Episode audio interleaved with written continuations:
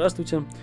С вами диакон Игорь Мазепа, и вы слушаете подкаст «Слово новомучеников» от проекта «Флорелегий». В нем мы рассказываем об истории русской церкви в первое послереволюционное десятилетие. Если точнее, то рассказываем не мы, а сами участники этих событий – святые и их гонители – Весть об убийстве царской семьи в доме Ипатии 18 июля 1918 года распространилась не сразу. Поначалу стало известно только о расстреле Николая II, и именно на это известие откликнулся святитель Тихон. Здесь, в Казанском соборе на Красной площади, он произнес свое слово, которое дошло до нас лишь потому, что его записал живой свидетель, протеерей Павел Лохосский. На очередном заседании Поместного собора отец Павел прочел это слово, и оно получило общее одобрение. Всем патриаршем слове выражены те именно мысли и чувства, которые по долгу христианской совести должна исповедовать вся православно верующая Россия.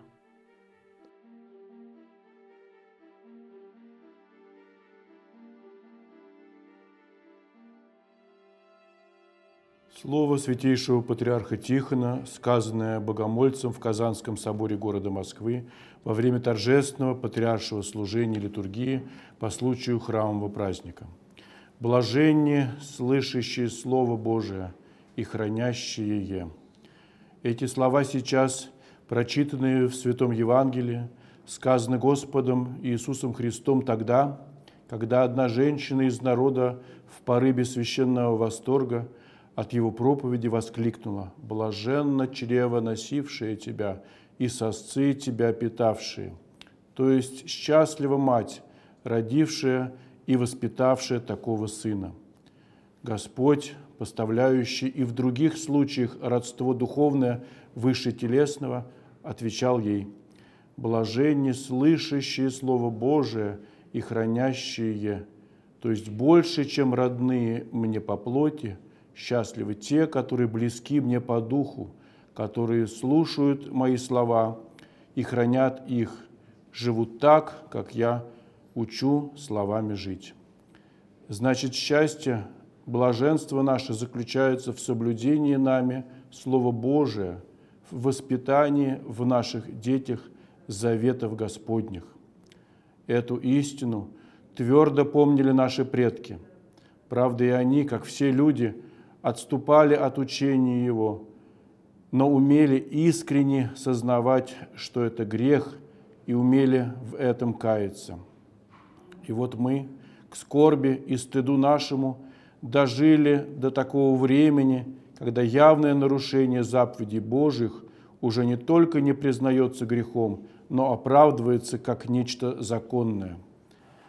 Так на днях совершилось ужасное дело – расстрелян бывший государь Николай Александрович. Так на днях совершилось ужасное дело.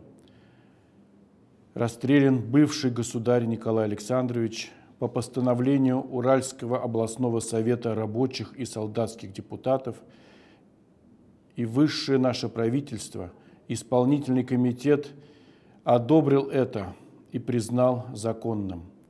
Но наша христианская совесть руководствуясь Словом Божьим, не может согласиться с этим. Мы должны, повинуясь учению Слова Божия, осудить это дело, иначе кровь расстрелянного пойдет и на нас, а не только на тех, кто совершил его. Не будем здесь оценивать и судить дела бывшего государя.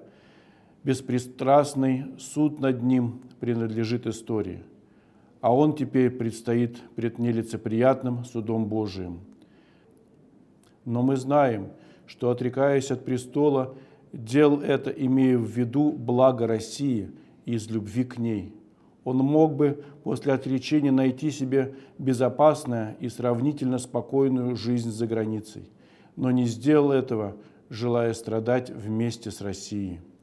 Он ничего не предпринимал для улучшения своего положения – безропотно покорился судьбе. И вдруг он приговаривается к расстрелу где-то в глубине России небольшой кучкой людей не за какую-либо вину, а за то только, что его будто бы кто-то хотел похитить. приказ этот приводят в исполнение, и это деяние уже после расстрела одобряется высшей властью. Наша совесть примириться с этим не может, и мы должны во всеуслышании заявить об этом как христиане, как сыны церкви. Пусть за это наказывают нас, пусть за это называют нас контрреволюционерами, пусть заточают в тюрьму, пусть нас расстреливают. Мы готовы все это претерпеть в уповании, что и к нам будут отнесены слова Спасителя нашего, блаженни слышащие Слово Божие и хранящие Е. Аминь.